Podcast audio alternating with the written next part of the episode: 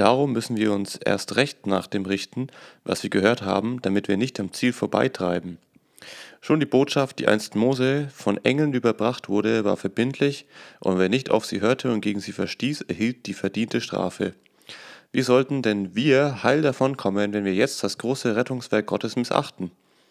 Dieses Rettungswerk hat damit angefangen, dass der Herr es verkündet hat, und es ist uns bestätigt worden von denen, die ihn gehört haben. Gott selbst hat dazu seine Beglaubigung gegeben durch staunenerregende Wunder und vielerlei machtvolle Taten und durch die Gaben des Heiligen Geistes, die er nach seinem Willen ausgeteilt hat. Die kommende Welt, von der ich spreche, hat Gott nicht der, der Herrschaft von Engeln unterstellt. Vielmehr heißt es an seiner Stelle in den Heiligen Schriften, Was ist der Mensch, dass du an ihn denkst? Was der Sohn eines Menschen, dass du dich um ihn kümmerst? Du hast ihn, den Menschensohn, für eine kurze Zeit erniedrigt, ihn tiefer gestellt als die Engel. Dann aber hast du ihn gekrönt mit Ruhm und Ehre und hast ihm alles unterworfen. Obwohl es heißt, dass Gott ihm alles unterworfen hat und nichts davon angenommen ist, sehen wir jetzt noch nicht, nichts davon ausgenommen ist, sehen wir jetzt noch nicht, dass er über alles herrscht. Aber wir sehen, wie Jesus, der für kurze Zeit tiefer gestellt war als die Engel, wegen seines Sterbens im Ruhm und Ehre gekrönt worden ist. Denn Gott hat in seiner Gnade gewollt, dass er allen Menschen zugute den Tod erleidet. Weil Gott wollte, dass viele Kinder Gottes in sein herrliches Reich aufgenommen werden, hat er den, der sie zur Rettung führen sollte, durch Leiden zur Vollendung gebracht. Das war der angemessene Weg für Gott, den Ursprung und das Ziel von allem. Denn der Sohn, der die Menschen Gott weiht, und die Menschen, die von ihm Gott geweiht werden, stammen alle von demselben Vater. Darum schämt der Sohn sich nicht, sie seine Brüder zu nennen. Er sagt zu Gott, ich will dich meinen Brüdern bekannt machen, in der Gemeinde will ich dich preisen. Er sagt auch, ich will mein Vertrauen auf Gott setzen und fährt fort, hier bin ich mit den Kindern, die Gott mir gegeben hat. Weil diese Kinder Menschen von Fleisch und Blut sind, wurde der Sohn ein Mensch wie sie, um durch seinen Tod den zu vernichten, durch seinen Tod den zu vernichten, der über den Tod verfügt, nämlich den Teufel. So hat er die Menschen befreit, sie durch die Angst vor dem Tod das ganze Leben lang Sklaven gewesen sind. Die durch ihre Angst vor dem Tod das ganze Leben lang Sklaven gewesen sind. Nicht für die Engel setzte er sich ein, sondern für die Nachkommen Abrahams. Deshalb musste er in jeder Beziehung seinen Brüdern und Schwestern gleich werden. So konnte er ein barmherziger und treuer oberster Priester für sie werden und vor Gott Sühne zu leisten für die Sünden des Volkes.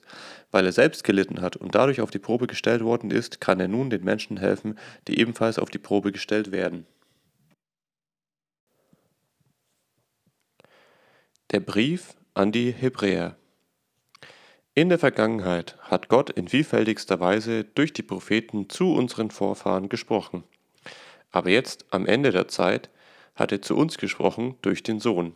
Ihn hat Gott dazu bestimmt, dass ihm am Ende alles als sein Erbesitz gehören soll. Durch ihn hat er auch am Anfang die Welt geschaffen. Die ganze Herrlichkeit Gottes leuchtet in ihm auf. In ihm hat Gott sein innerstes Wesen sichtbar gemacht. Durch sein machtvolles Wort sichert er den Bestand des Weltalls.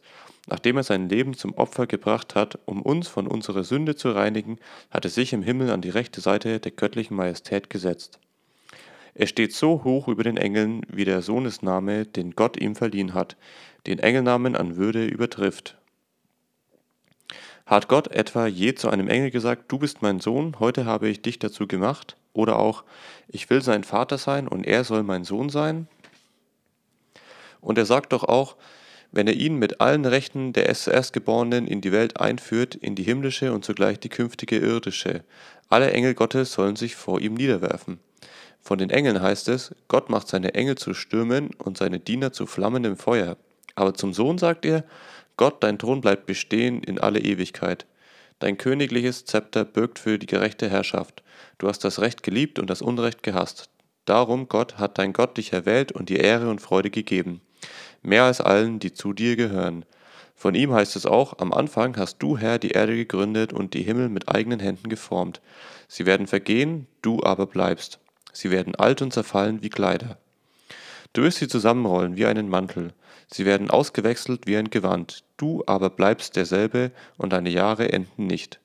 Niemals hat Gott zu einem Engel gesagt, setz dich an meine rechte Seite, ich will dir deine Feinde unterwerfen, sie als Schemel unter deine Füße legen. Die Engel sind doch alle nur Geister, die Gott geschaffen hat zum Dienst an den Seinen. Er schickte sie denen zu Hilfe, die Anteil an der endgültigen Rettung haben sollen.